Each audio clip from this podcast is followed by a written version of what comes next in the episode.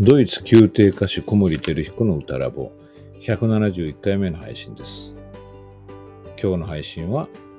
松井和彦先生の家電書を読む。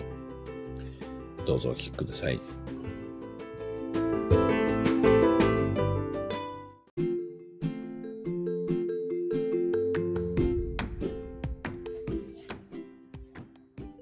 松井和彦先生の家電書を読む。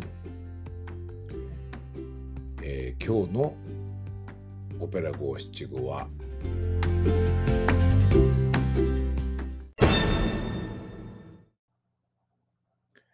同じ音。明日になっても同じ音。同じ音。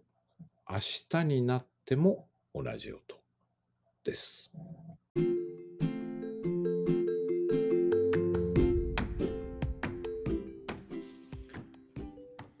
はい。まあこれはあの歌手に対するティップということではもう同じこと、まあ、声のことだと思いますけれども、まあ、僕らが楽音としてね演奏で出す音が明日になっても同じ音っていうことですね。なんかこう当たり前のように思いますけども結構これ当たり前じゃないですよね。まあ、楽器の音であればですね、その同じようにその楽器を奏でれば同じ音が出る。ピアノの音はいつも同じピアノの音っていうふうに思うかもしれないですけども、僕らの楽器っていうのは、その、まあ、肉体だけでできていますので、うん、保持するのが難しいんですよね。あの、いわゆる楽器、あの、木製だったり、金属製だったりいろいろありますけれどもその楽器というものは、まあ、大体においてそう簡単に形や大きさは変わらないんですよね。僕らの場合は、まあ、もちろんあの人によっての違いも大きいしまた例えば長い年月で成長していくと大きさが変わることもありますしその呼吸器官のねあの訓練をすれば例えば肺活量が増えるとかそういうこともあるかもしれないですよね。そういう長い期間の変化もあるんだけれども、まあ、僕らが今一番注意しなきゃいけないのはその短期間というか、まあ、今この瞬間歌ってる時に次の小説で楽器の形が変わっちゃう楽器の大きさが変わっちゃうってことが起こらないように注意しなきゃいけない。でこれすごく頻繁に起こるんですね。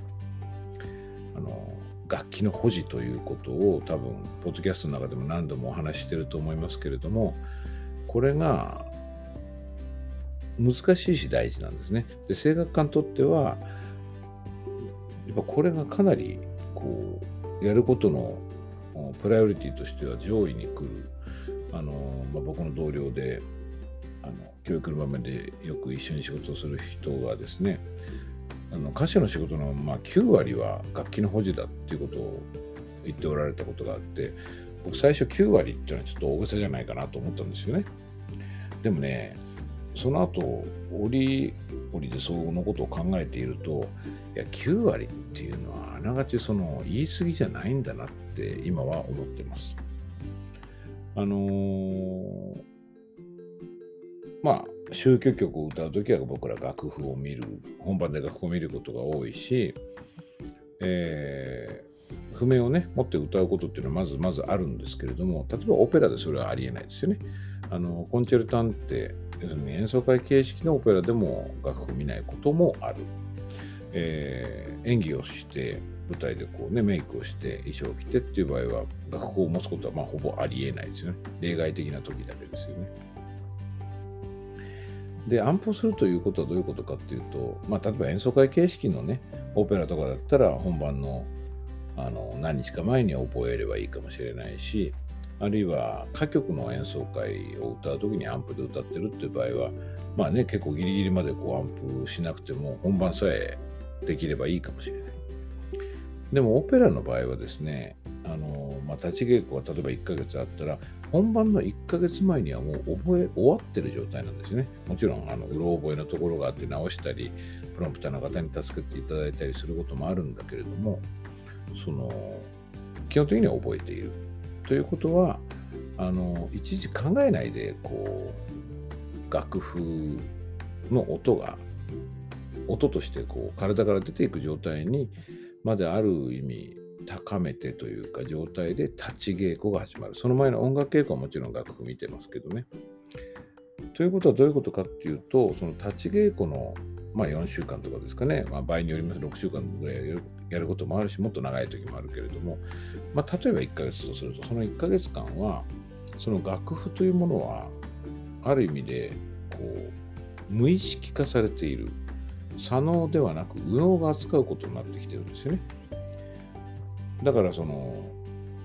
まあ、これどっかで話した気がしますけれども、桶合わせの時に、えー、桶合わせっていうのは大体立ち稽古しばらくやってほとんど終わって本番の、まあ、数日前ですかねにやることが多いので皆さんも演技をして完全に覚えてる状態なんだけれどもそこでもう一度楽譜を見たいと思って見ちゃうとその時の歌うっていう行為との関係が変わっちゃうんですよね。だから僕時々そういう場面を見ると不安で見ちゃう人がいると、まあ、言える場合は見ない方がかえっていいかもよなんて話をすることもあるんですよね。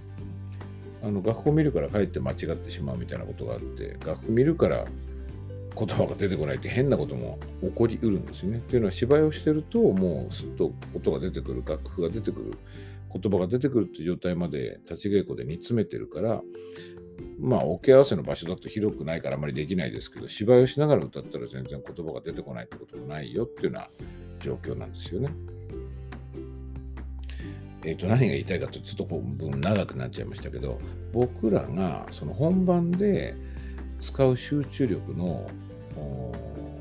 大半を楽譜とか音、楽譜の内容に向けてる、あるいは言葉の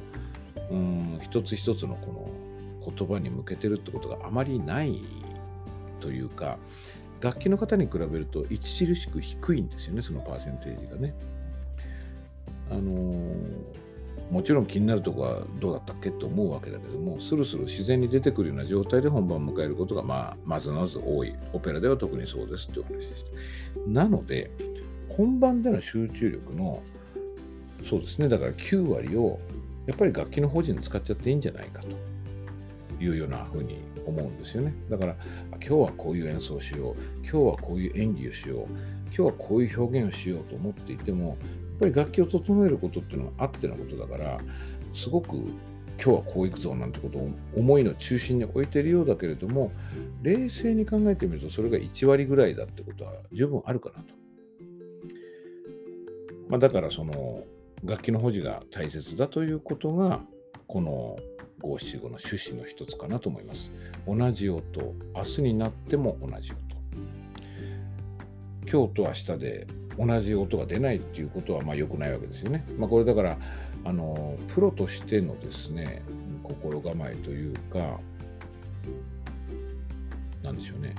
あのプロフェッショナルな人がその再現性を持って演奏するっていう、まあ、責任っていうようなことをを表現してるのかなと思うんですよね。で、楽器の補助をしないと、その時の日替わりでなんかその時の粘膜の調子とかね、あるいは機嫌とかそういうもので音が変わっちゃいますよねってことで、そういう可変のパラメータっていうのはだから楽器の場合あまりないわけですよね。あのトロンボーンの奏者の機嫌が悪いから楽器がちょっと短くなったとかそういうことはありえないんだけども僕らは例えばなんかムカムカすることがあってこうなんかぐっとこう気持ちが詰まってたりすると、咽頭が短くなるってことは簡単に起きますよね。例えばの話。だから、明日になっても同じ音、楽器の補助をするっていうふうに言えばその通りなんだけども、もっと別の視点から言うと、メソッドを言語化するというか、これだからさっきその言葉とか楽譜は右脳化する、無意識化するってことだったんですけど、今度逆に技術は左脳化して、えー、理解して、ここをこういうふうに、えー、なんでしょうね、開いて、こういうバランスで、あの、口頭をどうするとかね、あの、ビッグ共鳴をどうするとかっていうことを、こう、も文字で文字というか言語化ですかね、あのメソッド化して自分で覚えていると、同じフォームになるので同じ音が出ますよね。だからこう、まあ、天才っていうのはね多分そんなこと考えなくてもピューピュー声が出るって人多いと思うんだけど、まあ、残念ながら天才っていうのは少ないので僕ら凡人はですねその天才的なことだけに頼っているわけにいかないところがあって、まあ、秀才的にやるっていうのかなそれでこう同じ楽器を準備を心の準備とか頭の準備の部分ですけどもして楽器を保持することで同じ音が明日も出ると。でもその状態が整っていつも同じ音が出ているとその声に対する不安っていうのはなくなりますよね。あなくなるとか減りますよね。そうなると心理的安全性が高まりますので、やっぱり人間っていうのは心理的安全性が高まると勝手にクリエイティブになるもんなんですよね。だからに人類みんなアーティストみたいなこう物言いも出てくるんですけどね、これはあのドイツのあの芸術家ヨーゼフ・ボイスが起こしたことで結構知られてる言葉だと思いますけども、社会彫刻家っていう言葉も彼は言いましたね。でそのいろんな人がいろんなスタンスで社会と関わるんだけども、その時にクリエイティブにやっていくことで社会が変わっていくってことでもあるし、どの人もそういう素養は本来持ってるんだと。で、そのためにはやっぱりそれを発揮できるようなシチュエーションを作る。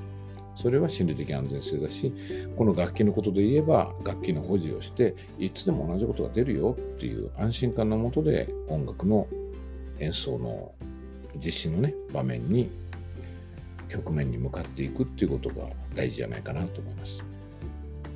なので、いつも同じ音を出せるようにっていう訓練をすることが、結果的にはその人をクリエイティブにしていくのかなと思います。はい。今日の五七五、同じ音、明日になっても同じ音でした。